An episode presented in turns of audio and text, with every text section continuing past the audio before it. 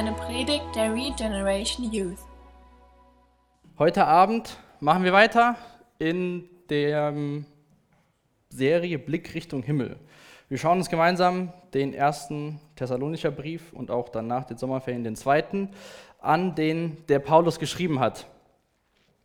Und ähm, der hat sich ja geschrieben an eine Gemeinde, die er selbst gegründet hat. Und der Brief ist sein erster Brief und ähm, die Gemeinde ist noch nicht mal ein Jahr alt, als Paulus diesen Brief schreibt. Er war bei ihnen, hat die gegründet und musste fliehen, weil Menschen ihm nachgestellt haben oder ja, ihn verfolgt haben. Die Juden hatten was gegen den Paulus, als er da war. Ähm, und beim letzten Mal haben wir gesehen, oder wir haben, das schon, haben wir schon öfters gesehen, dass Paulus gerne nochmal zu denen wollte. Und beim letzten Mal haben wir gesehen, dass Paulus verhindert worden ist. Mehrmals durch den Satan haben wir gelesen in den letzten Versen. Aber dann hat er Timotheus geschickt, einen seiner Kollegen, den hat er nach, nach Thessalonich geschickt, ähm, um zu gucken, wie es der Gemeinde geht.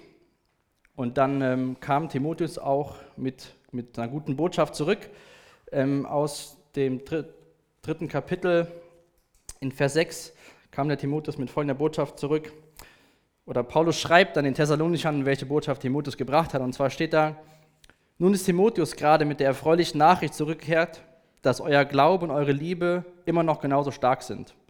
Er hat erzählt, wie gerne ihr unseren Besuch zurückdenkt und dass ihr euch genauso nach eurem Wiedersehen sehnt wie wir. Und ähm, das hat den Paulus gefreut, das zu hören. Das haben wir auch danach gelesen, als er gesagt hat, es ist echt wunderbar, das zu sehen. Das oder hat ihn auch sehr gefreut und er wurde auch ermutigt, obwohl er eigentlich die Christen dort ermutigen wollte. Aber es ging ja auch um das Thema Leid letzte Woche, daher auch der Lernvers aus 2 Timotheus 3, Vers 12. Jeder, der an Christus glaubt und dein Leben zur Ehre Gottes führen will, wird Verfolgung erleben.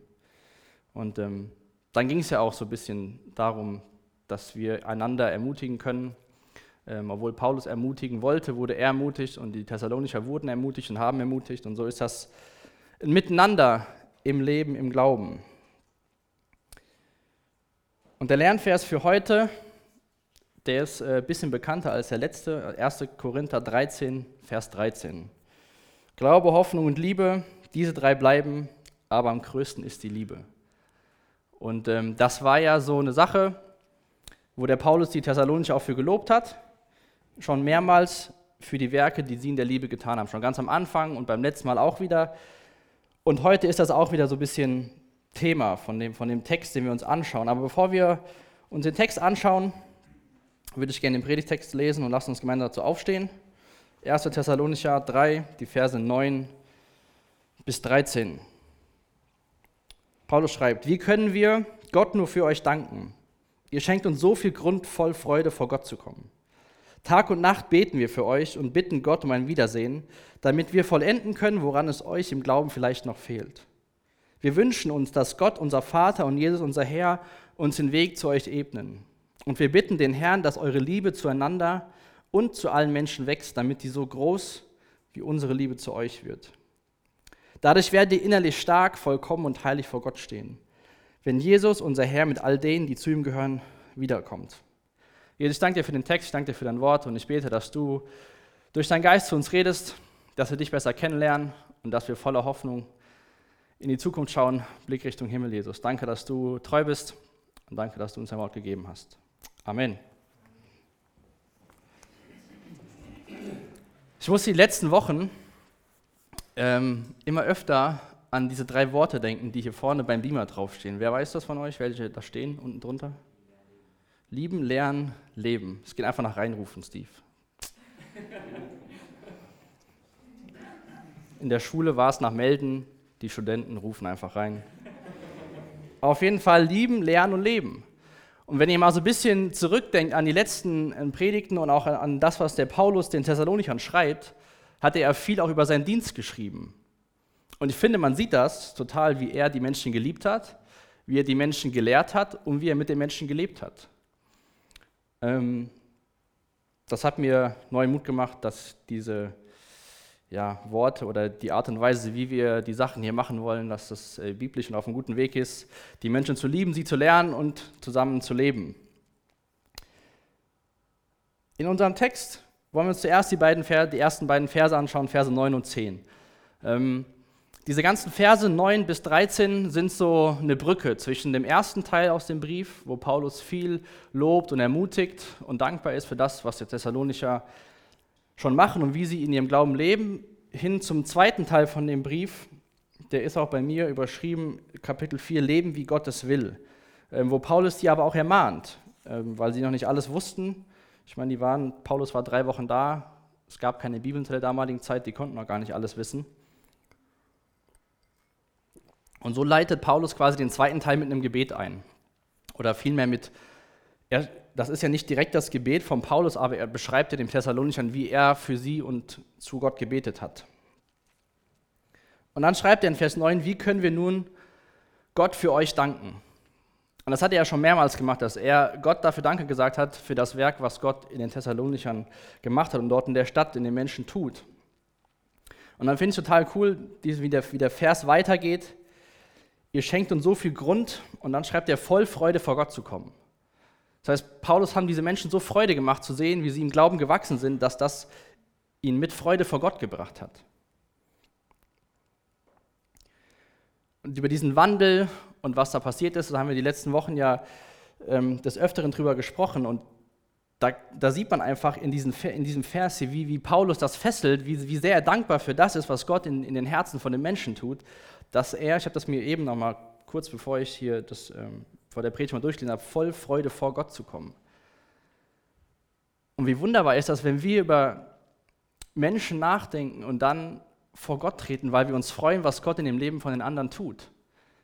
Es geht nicht immer nur, dass wir auf uns schauen, was Gott Tolles in uns macht und so weiter. Darum geht es auch. Aber wenn wir uns mal nur den Horizont erweitern und das machen, wie Paulus und an andere Menschen denkt, was Gott tut, dann führt uns das dazu, dass wir voll Freude vor Gott kommen. Voll Freude vor Gott in Anbetung, wenn wir Lieder singen und dafür, Gott dafür danken, was er in den Leben von anderen Menschen tut. Danken Gott dafür, dass die kleine Ella Marie gesund auf die Welt gekommen ist. Ich meine, das in Deutschland ist für uns selbstverständlich, dass ein Kind gesund zur Welt kommt. Und das hat Paulus total gefreut. Und dann im, zehnten, im, im zweiten Vers, aber Vers 10, Kapitel 3, schreibt er dann, Tag und Nacht beten wir für euch und bitten Gott um ein Wiedersehen. Paulus war echt noch verbunden mit diesen Menschen. Der wollte diese, echt, diese Menschen echt wiedersehen. Und dann schreibt er, beziehungsweise vielleicht erst einmal kurz was zum Thema Gebet, das kommt gleich auch nochmal. Aber Paulus betet für die Menschen. Und eben, als ich drüben saß und nochmal durch die Notes gegangen bin, habe ich so ein bisschen, bisschen voller Beschämung meinen mein Open Doors Gebetskalender wiedergefunden. Und ähm, da steht für heute drin, beten wir für Jüngerschaftskurse für heimliche Christen, dass diese das Wort Gottes besser verstehen und in ihrem Leben anwenden können, auf, auf den Malediven. Und Paulus hätte wahrscheinlich diesen Gebetskalender jeden Tag morgens, mittags, abends durchgebetet für die, für die Geschwister im, im Herrn, was er hier auch gemacht hat, wo er noch einen persönlichen Bezug zu hatte. Ich meine, einige von euch waren auf dem Open Doors Jugendtag und es ist immer wieder gut, wenn wir uns mit so Sachen konfrontieren, weil die uns dann wieder neu wichtig werden, weil wir die einfach in unserem schönen deutschen Leben vergessen. Schade drum, aber ist leider so. Gebet ist so einfach und doch so schwierig irgendwie, habe ich gedacht. So, jederzeit, jeder überall möglich und doch macht man es vielleicht so wenig. Meistens für, für sein eigenes Leben, für Klausuren, für die Arbeit, für ein Gespräch mit dem Chef, keine Ahnung, für den Urlaub. Aber wie sehr beten wir wirklich so das für andere Menschen? Wie viel stehen wir im Gebet für andere Christen ein? Hier mit so einem Kalender oder auch Freunde von euch, hier, die wir hier unter uns sitzen. Es gab eine Geschichte oder gibt eine Geschichte von einer Frau, die war so beschäftigt mit Arbeit und lauter Terminen, dass sie jetzt nicht in der Gemeinde irgendwie mithelfen konnte. Jetzt konnte jetzt keinen kein Dienst in der Gemeinde in dem Sinne tun. Aber was sie gemacht hat, sie hat jeden Abend, als sie von der Arbeit nach Hause gekommen ist, die Tageszeitung aufgeschlagen, hat dann geschaut auf den Geburtsanzeigen und hat dann für die Babys gebetet und für die Eltern. Dann hat sie geschaut, welche Ehen sind neu geschlossen worden. Dann hat, hat sie für diese jungen, jungen Ehen gebetet und hat dann zum Schluss noch geschaut bei den Todesanzeigen, hat für die Familie gebetet, die jemand verloren hat, dass Gott ihnen Frieden schenkt. Und das sind so Sachen, die kriegt man erstens gar nicht mit und ich glaube, man kann gar nicht messen, was das für, für einen Einfluss hat in den Leben von den Menschen. Aber die Frau hat sich das zu Herzen genommen, für andere Menschen zu beten und auch für Menschen, die sie gar nicht kennt. Also vielleicht hat sie manchmal jemand gekannt aus der Zeitung, aber sie hat einfach die Zeitung aufgeschlagen und hat danach für Menschen gebetet. Und der Paulus hatte ja diesen Wunsch, unbedingt wiederzukommen. Er hat für sie gebetet, er hat ihnen sogar einen ganzen Brief geschrieben und dennoch wollte er körperlich anwesend sein. Und ich glaube, das ist auch, auch ein gutes, gutes Bild für uns in der heutigen Zeit. Wir haben so viele Möglichkeiten, dass wir Bücher lesen, die Menschen geschrieben haben zu Themen aus der Bibel oder zu Themen aus unserem Leben. Wir können Podcasts hören von morgens bis abends, 24 Stunden, sieben Tage die Woche. Ähm, und dennoch hatte auch Paulus diesen Wunsch, bei den Menschen vor Ort zu sein und ihnen nochmal zu lernen, zu predigen. Und ich glaube, dass es auch, auch heutzutage noch so ist, dass Podcasts gut sind, gute Bücher gut sind, das Lesen von Gottes Wort sehr gut ist, aber trotzdem es wichtig ist, dass man sich Angesicht zu Angesicht versammelt und unter Gottes Wort ist, ihm Lieder singt, sein, sein, sein Wort hört. Und ein Kommentator hat dazu geschrieben, obwohl seine Briefe ihm nützlich sind, würde seine persönliche Anwesenheit mehr bringen. Es gibt einen besonderen Segen beim Hören einer mündlichen Predigt, mehr als nur beim Lesen. Wie gesagt, wir haben so viele gute Möglichkeiten heutzutage. Ja? Social Media ist voll von, von, von christlichen Accounts, wo man sich irgendwelche Inputs holen kann. Aber es ist so wichtig, dass wir zusammenkommen als, als Gottes Kinder und uns sehen, füreinander beten, voneinander hören, Gottes Wort hören, ihm Lieder singen. Und deswegen war das auch immer noch ein Wunsch von Paulus. Ihm war das nicht genug, zwei Briefe zu schreiben. Er wollte zu den Menschen kommen. Und warum wollte er dahin? Im zweiten Teil von Vers 10, damit wir vollenden können, woran es euch im Glauben vielleicht noch fehlt.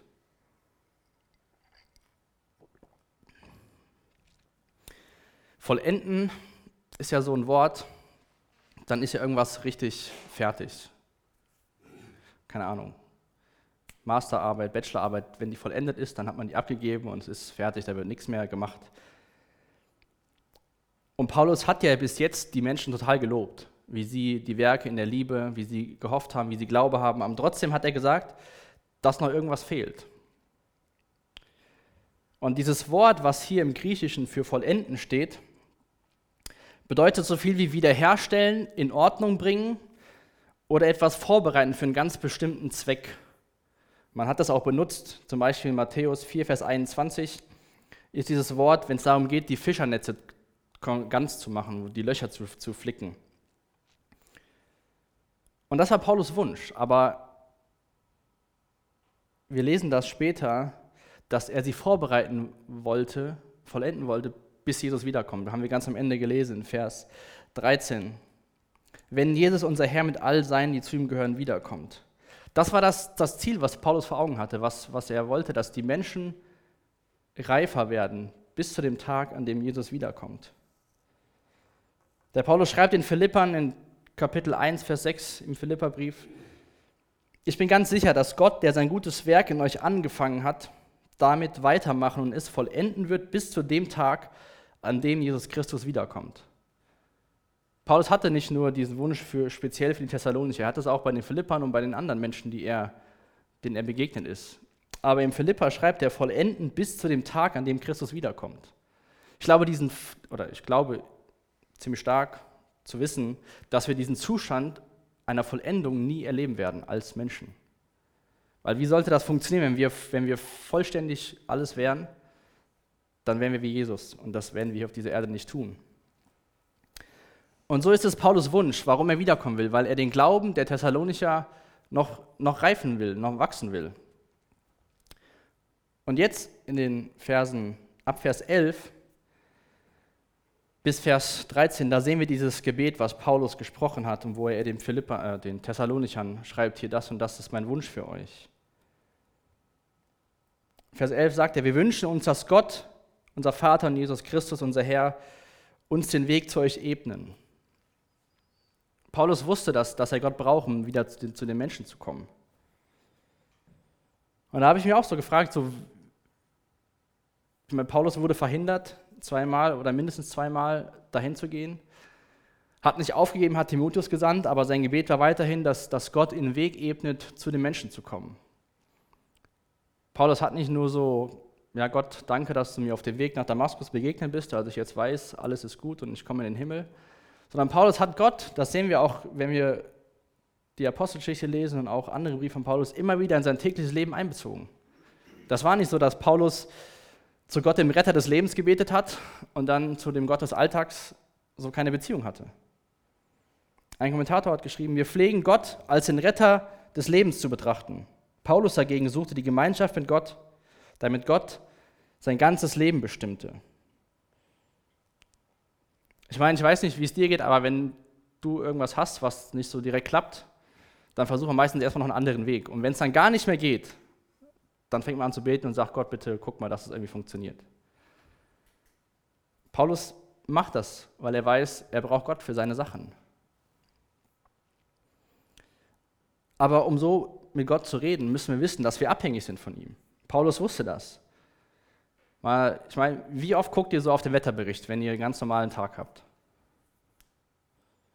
Wie oft würdet ihr auf den Wetterbericht schauen, wenn ihr in Urlaub fahren wollt und dann wollt ihr mit dem Segelboot die Küste von Schottland entlang segeln, immer wieder absteigen und wieder das angucken? Wie würdet ihr dann zum Wetterbericht stehen? Würdet ihr wahrscheinlich stündlich checken und gucken, weil ihr mit einem Segelboot, dann so England mit dem Wetter, darauf angewiesen seid, dass es gut wird, weil ihr seid dann abhängig von dem Wetter ist ein banales Beispiel, aber ich glaube, wenn wir das nicht unsere Beziehung zu Gott zu sehen, dann haben wir auch keine Notwendigkeit dafür, zu beten für alltägliche Dinge.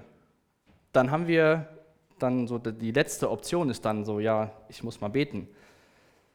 Aber nicht die erste Option, wenn, was, wenn man überhaupt irgendwas machen will. Wenn man ohne Morgengebet aufsteht, könnte man so unterstellen, dass man denkt von sich selbst, dass ich den Tag ganz gut alleine schaffen werde.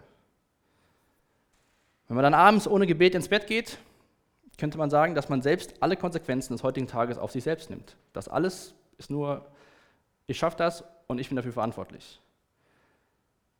Aber wie viel, wie viel mehr, wie viel Mehrwert hat das denn, wenn wir das, den Tag im Gebet starten, Gott den, den Tag hinlegen und am Abend auch den Tag mit Gott beenden und sagen, danke, dass du das und das gemacht hast oder da war so und so.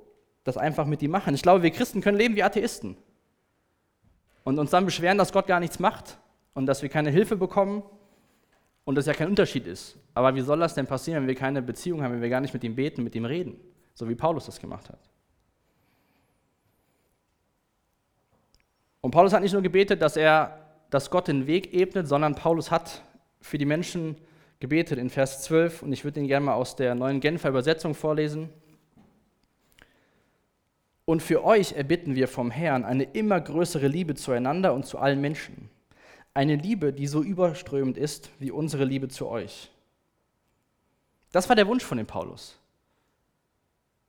Ich lese nochmal den Vers 3 aus dem ersten Kapitel. Da schreibt Paulus direkt nach der Begrüßung den Menschen, und wenn wir mit unserem Gott und Vater bei euch sprechen, denken wir an alles, was ihr im Glauben tut, an die Liebe, die euch, die sich in eurem Verhalten zeigt und die Geduld, mit der ihr auf Jesus Christus, unseren Herrn, hofft. Das heißt, da war schon was vorhanden bei den Menschen. Die haben nicht bei Null angefangen, als Paulus diese Verse schreibt. Aber Paulus wusste, dass das nicht alles ist. Dass noch viel mehr Platz ist, dass da das Glas wahrscheinlich noch nicht mal halb voll war zu dem Zeitpunkt an Liebe. Gerade Liebe ist so ein, so ein wesentliches Merkmal von christlichen Glauben. Ich meine, Liebe hat dafür gesorgt, dass wir heute Abend hier sitzen und sein Wort haben. Dass Jesus gekommen ist, war Liebe. Und diese Gemeinde, obwohl sie so jung war, wurde von Paulus gelobt, dass sie, dass die Liebe sich in dem Verhalten zeigt. Und die haben sich, obwohl sie jung waren, im Glauben und keinen Paulus mehr hatten, kein Timotheus, alle sind, mussten gehen, haben sie das gelebt, was, was Paulus gesagt hat, und haben, haben nicht so gedacht, gut, jetzt, jetzt müssen wir erstmal auf uns selbst gucken, müssen gucken, dass wir selbst gerade stehen, dass wir selbst die Dinge lernen und umsetzen, die Paulus sagt. Und wenn wir selbst soweit sind, dann können wir das auch auf andere anwenden. Das war nicht, war nicht die Gedanken und die Art und Weise, wie die Thessalonicher gelebt haben. Es ging ihnen nicht darum, sozusagen erst selbst voll reif zu werden, um dann die Dinge anzuwenden sondern sie haben es gehört und haben es angewandt, was Paulus ihnen gepredigt hat. Ich meine, stellt euch mal vor, ein Mann oder ein Mensch, eine Frau, Mann, wie auch immer, Kind, läuft rum, beschwert sich, keine richtigen Schuhe zu haben und sieht dann, dass der andere gar keine Füße hat, denen sie begegnet. Da, da wird das Ganze nochmal in Perspektive gerutscht. Und so haben die Thessalonicher auch nicht nur auf sich geschaut, was ihnen fehlt und was sie jetzt brauchen, sondern haben direkt diese Liebe in die Stadt getragen. Und ich meine, das ist natürlich sehr konträr zu dem, was, was wir heute so in unserer Gesellschaft leben. Ja, erstmal ich und ich muss mich das und das. Und wenn, ich, wenn meine Bedürfnisse gestillt sind, dann kann man sich um die anderen kümmern. Ich meine, es gibt, es gibt tragische Momente im Leben, ja, wo man wirklich Zeit für sich braucht, wenn wirklich jemand gestorben ist aus der Familie oder so. Darum geht es gar nicht. Aber es geht um den Alltag, wo uns solche tragischen Sachen hoffentlich nicht jeden Tag begegnen wo wir uns aufhören sollten, um uns selbst zu drehen, sondern anfangen sollten, das, was wir haben, in die Welt zu tragen.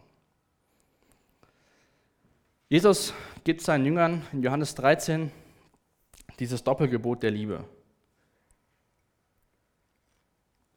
Johannes 13, Verse 34 und 35 sagt er seinen Jüngern und auch uns damit, liebt einander, so wie ich euch geliebt habe, sollt auch ihr einander lieben. Das ist das Gebot. Und was ist das, was das zeigen soll? In Vers 35. Eure Liebe zueinander wird der Welt zeigen, dass ihr meine Jünger seid.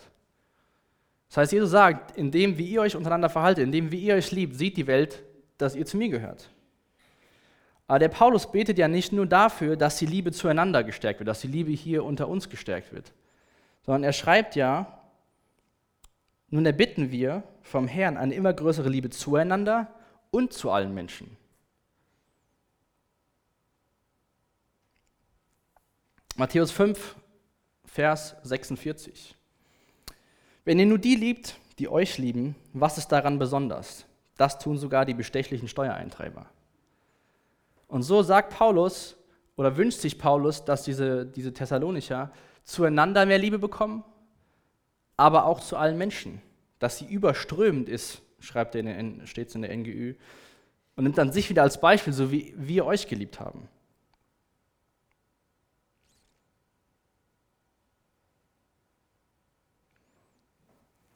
Deswegen auch dieser Vers aus 1. Korinther 13, Vers 13. Glaube, Hoffnung, Liebe, diese drei bleiben, aber am größten ist die Liebe. Ich meine, wir haben auch bei den drei Wörtern, Wörtern Liebe, leeren Leben, haben wir Liebe am Anfang stehen. Weil ohne Liebe kommt man nicht so weit.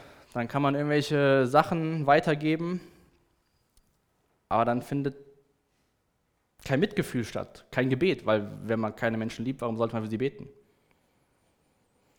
Und dann in Vers 12, beziehungsweise in Vers 13, sehen wir dann, was das Ziel ist, was Paulus sich wünscht, was durch diese Liebe zueinander und zu allen Menschen entstehen soll. Er beginnt in Vers 13 mit dadurch werdet ihr. Also indem, dass ihr mit der Liebe zueinander wächst, und zu allen Menschen wächst, dadurch werdet ihr innerlich stark, vollkommen und heilig vor Gott stehen. Wenn Jesus, unser Herr, mit all denen, die zu ihm gehören, wiederkommt. Das heißt, Paulus gibt den Menschen auch ein Ziel oder einen Sinn, was, was dahinter steckt, diese Liebe an Liebe zuzunehmen. Aber wenn Jesus wiederkommt, ich habe das eben schon mal kurz erwähnt, ich glaube nie, dass wir hier auf dieser Erde diesen vollkommenen Status, von dem Paulus hier schreibt, auch an anderen Stellen, dass wir vollkommen sein werden. Das funktioniert gar nicht. Aber dennoch, wenn wir uns das jetzt mal anschauen, dass Paulus den Thessalonichern gesagt hat, wie er seinen Dienst gemacht hat und warum er Dinge getan hat, er lobt sie für Dinge aus der Vergangenheit. Am Ende von jedem Kapitel gibt er den Ausblick, wenn Jesus wiederkommt oder auf, auf die Ewigkeit hin, so sollte doch die Vergangenheit und die Zukunft unser Verhalten in der Gegenwart prägen, von dem, was Gott getan hat und was Gott tun wird. Wir werden eines Tages vollkommen sein. Wir werden eines Tages in Ewigkeit innigste Gemeinschaft haben. Und das sollte doch einen Einfluss nehmen auf das, wie wir heute leben. Nochmal aus der NGÜ den, den 13. Vers, da schreibt der Paulus, dass nichts mehr an euch sein wird, was Tadel verdient und ihr in Heiligkeit vor Gott, unserem Vater, treten könnt. Nichts mehr, was Tadel verdient, wird mehr an euch sein. Kein Tadel mehr, vollkommen gut. Ich weiß nicht, was, wie das, was das in dir bewirkt, wenn du, wenn du so Verse liest, wenn du weißt, wenn du so auf dein Leben schaust und dir erstmal über, allein über heute Gedanken machst, wie unvollkommen man so ist und welchen Tadel man allein heute an uns finden würde. Und dann kommt dieses Versprechen, dass eines Tages kein Tadel mehr zu finden wird. Im 1. Korintherbrief, Kapitel 15, Vers 49, schreibt der Paulus: Genauso wie wir jetzt das Abbild des irdischen Adams sind, werden wir einmal das Abbild des himmlischen Adams, was Jesus ist, sein. Philippa 3, Vers 21. Er wird unseren unvollkommenen Körper umwandeln und wird ihn in seinen eigenen Körper gleich machen, der Gottes Herrlichkeit widerspiegelt. Er hat die Macht dazu, genauso wie er auch die Macht hat, das ganze Universum seiner Herrschaft zu unterstellen. Das ist unsere Hoffnung, das ist unser Ziel, auf das wir hinarbeiten, wir hinleben und auch arbeiten. Wir haben das genannt, Blick Richtung Himmel. Wir nach vorne schauen, da wo es hingeht. Mit dem Wissen, was Gott in der Vergangenheit getan hat, unser heutiges Leben leben. Und dann schreibt er dieses Wort, dass wir in Heiligkeit oder heilig vor Gott stehen. Also ganz besonders ohne Fehl, ohne Tadel vor Gott stehen, ohne Makel. Aber der Weg dahin, haben wir durch die Verse gelesen, ist ein lebenslanger Prozess. Das wird niemals funktionieren, bis, bis Jesus wiederkommt. Und der erste Schritt, um heilig zu werden, oder der erste Schritt der Heiligung, dieser Prozess, ist der Tag, an dem man sagt, ja, Jesus, ich habe verstanden, ich brauche dich, ich bin Sünder, ich schaffe das nicht. Das ist der erste Schritt so. Und dann meistens oder sollte es so sein, dass man dann merkt, wo Dinge falsch im Leben laufen und dann hört man auch mit manchen Dingen auf wo man weiß, dass sie Sünde sind oder versucht es zumindest. Und dann geht man so Schritt für Schritt, wird man ähnlicher wie, oder wird man Jesus ähnlicher. Aber wir, wir, wir merken das ja selbst, dass wir immer sozusagen heiliger werden können. Wir, haben immer Dinge, wo wir uns verbessern können, wo wir immer Jesus ähnlicher werden können. Und ich glaube, wenn wir ein paar Jahre Christ sind, dann sind das andere, ich will schon sagen, andere Arten von Sünde, mit denen wir uns beschäftigen vielleicht. Vielleicht so ganz offensichtliche Sünden, die, die nach außen sichtbar sind, die fallen uns vielleicht einfacher abzulegen, wo wir sagen, jawohl, ich weiß, das und das ist nicht gut für mich, ich sollte nicht dahin schauen, ich sollte das nicht machen. Das fällt uns vielleicht ein bisschen einfacher. Aber ich glaube, wenn wir so ein bisschen in diesem Christsein drin sind, dann sind das eher so Sünden, die, man, die nicht sichtbar sind, so innere Sünden, die, die uns zu schaffen machen, wo wir diesen, diesen Weg der Heiligung gehen müssen, füreinander beten müssen. Stolz, Egoismus, Mangel an Mut oder Glauben, Eifersucht. Wir lieben unseren Nachbarn nicht wie uns selbst. Wir, wir vertrauen vielleicht Gott gar nicht völlig. Und so sind das, glaube ich, so, ja, wie gesagt, Sünde ist Sünde, aber so eine andere Kategorie, weil wir so gelernt haben, uns gut zu verhalten. Aber so das Innen können wir gut verstecken. Und wenn wir dann tief in uns reinschauen und diese Dinge sehen, ich glaube, dann wird uns bewusst, wie weit entfernt wir von diesem vollkommenen, vollkommenen Körper, von diesem vollkommenen Geist Christi entfernt sind. Dass wir einen langen Weg vor uns haben. Und dann kann dieser Weg auch sehr mühsam er, er, erscheinen, wenn man so denkt, so, ach, wie soll ich das denn schaffen? Herzlichen Glückwunsch zur Erkenntnis, keiner wird es alleine schaffen. 1. Korinther 1, 30 bis Vers 31. War sogar schon mal Lernvers in unserer Serie. Da schreibt der Paulus auch wieder. Gott allein hat es ermöglicht, dass ihr in Christus sein dürft, also dass ihr Gläubige sein dürft. Er hat ihn zu unserer Weisheit gemacht. Durch ihn, durch Christus sind wir vor Gott gerecht gesprochen und unser Leben wird durch ihn geheiligt. Unser Leben wird durch ihn geheiligt, durch ihn sind wir erlöst. Und dann, das war der Lernvers in der Schrift, heißt es, wer stolz sein will, soll auf das stolz sein, was der Herr getan hat. Auf das, was wir tun, kann kein, können wir nicht stolz sein. Im Vergleich zu dem, wie Gott ist und wer Gott ist. Aber für das, was Christus getan hat, auf ihn können wir stolz sein, dass er unsere Schuld getragen hat, dass wir durch ihn gerecht sind, dass wir durch ihn erlöst sind. Und so habe ich die Predigt heute Abend einfach nur genannt, danke Jesus. Weil ich glaube, am Ende von, von dem Text und von diesem Gebet von Paulus können wir nicht anders als zu sagen, danke Jesus, dass du uns gerecht gesprochen hast. Danke, dass, dass du es ermöglicht hast, dass wir auf diesem Weg sein können, dass wir irgendwann vollkommen sind. Wenn ihr euch Notizen macht, könnt ihr euch mal Hebräer 12 aufschreiben, die Verse 5 bis 11. Da lesen wir, wie, welche Rolle auch Gott der Vater in diesem Prozess spielt, dass er uns ermahnt als seine Kinder und dann haben wir Jesus, der für, für, dieses Fundament ist, der für uns gestorben ist. Und dann haben wir Gottes Geist, der uns helfen will, der uns einmal sein Wort erklären will und der uns auch, der in uns lebt und uns die Kraft geben will, uns danach zu richten, dass wir vollkommen näher werden wollen, wachsen wollen. Und ich glaube, zum Schluss will ich noch einmal darauf eingehen, dass diese, dieser Prozess oder dieses Lernen, Wachsen, diese Heiligung nur gut funktionieren kann in Gemeinschaft und nicht in Isolation und alleine. Und zwar ist Hebräer 10, die Verse 24 und 25. Die könnt ihr nochmal aufschlagen, bitte.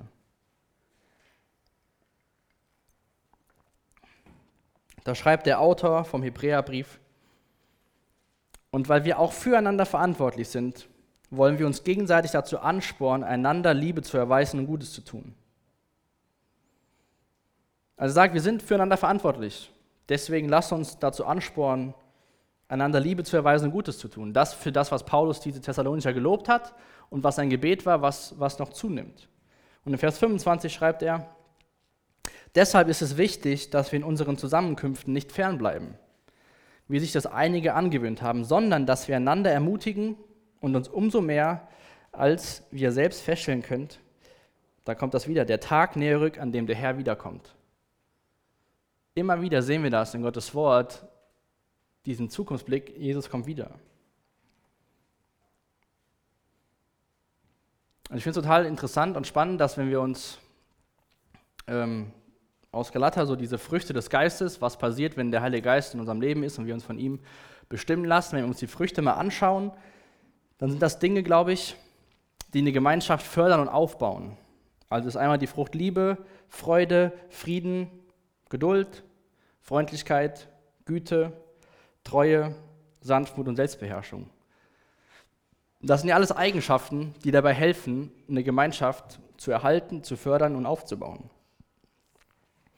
Und in dem gleichen Absatz im Galater schreibt Paulus von den Werken des Fleisches, also von unserem Mensch, wie wir sind als Sünder. Und da steht dann Unzucht, Unreinheit, Zügellosigkeit, Götzendienst, Feindschaft, Streit, Eifersucht, Zorn, Selbstsucht, Zwietracht, Neid, Trunkenheit, Parteigeist.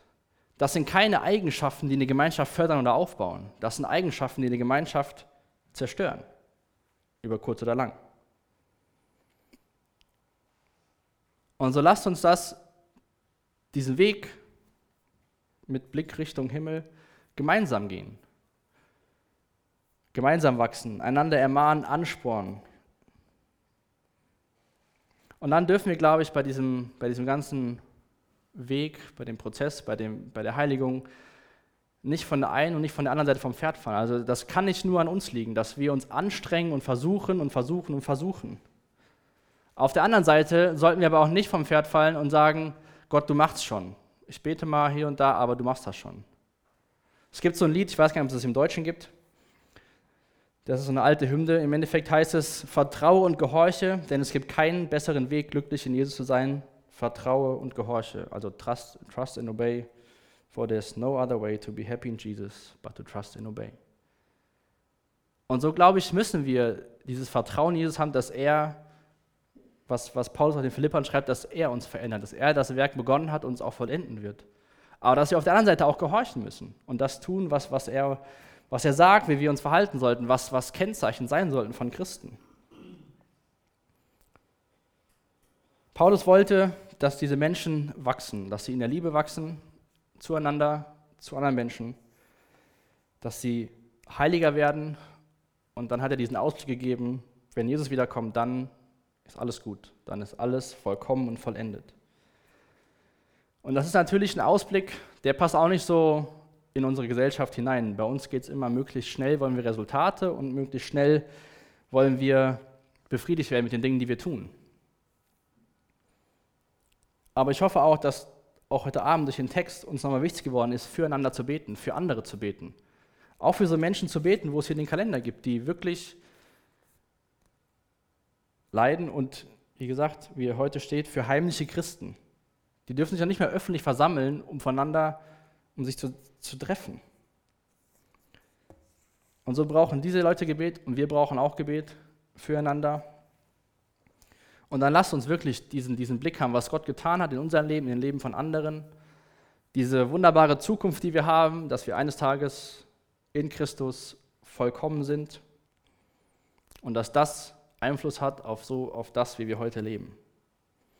Und am Sonntag feiern wir Pfingsten, die Geburtsstunde der Gemeinde.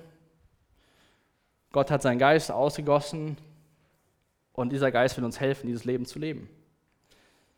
Von daher, ich habe das schon mal gesagt, mit beiden Füßen im Leben, Blick Richtung Himmel. Spät noch und dann haben wir noch Zeit im Lobpreis. Und auch am Ende wollen wir wieder in kleine Gruppen gehen und füreinander beten. Jesus, ich danke dir für den Abend und ich danke dir für dein Wort. Ich danke dir, dass du so eine unfassbar gute Zukunft für uns hast. Danke, dass, wenn wir dich kennen und wissen, dass du für unsere Sünden gestorben bist, dass du uns vollkommen machen willst, Jesus. Das ist einfach unvorstellbar, wenn wir uns anschauen, wie unvollkommen wir sind, dass wir dieses, diese, dieses Versprechen von dir haben. Ich bitte dich, dass du uns veränderst, dass du auch diesen zweiten Teil aus dem Thessalonischer Brief, wenn wir nächste Woche damit anfangen, dass wir lernen, was du von uns willst, Jesus, wie wir leben sollen. Danke, dass du gekommen bist. Danke, dass du die Grundlage geschaffen hast. Danke, dass wir in dir erlöst sind. Danke, dass wir in dir gerecht gesprochen sind. Und danke, dass wir durch dich geheiligt werden. Amen. Danke für das Anhören der Predigt. Weitere Informationen findest du unter www.regenerationyouth.de.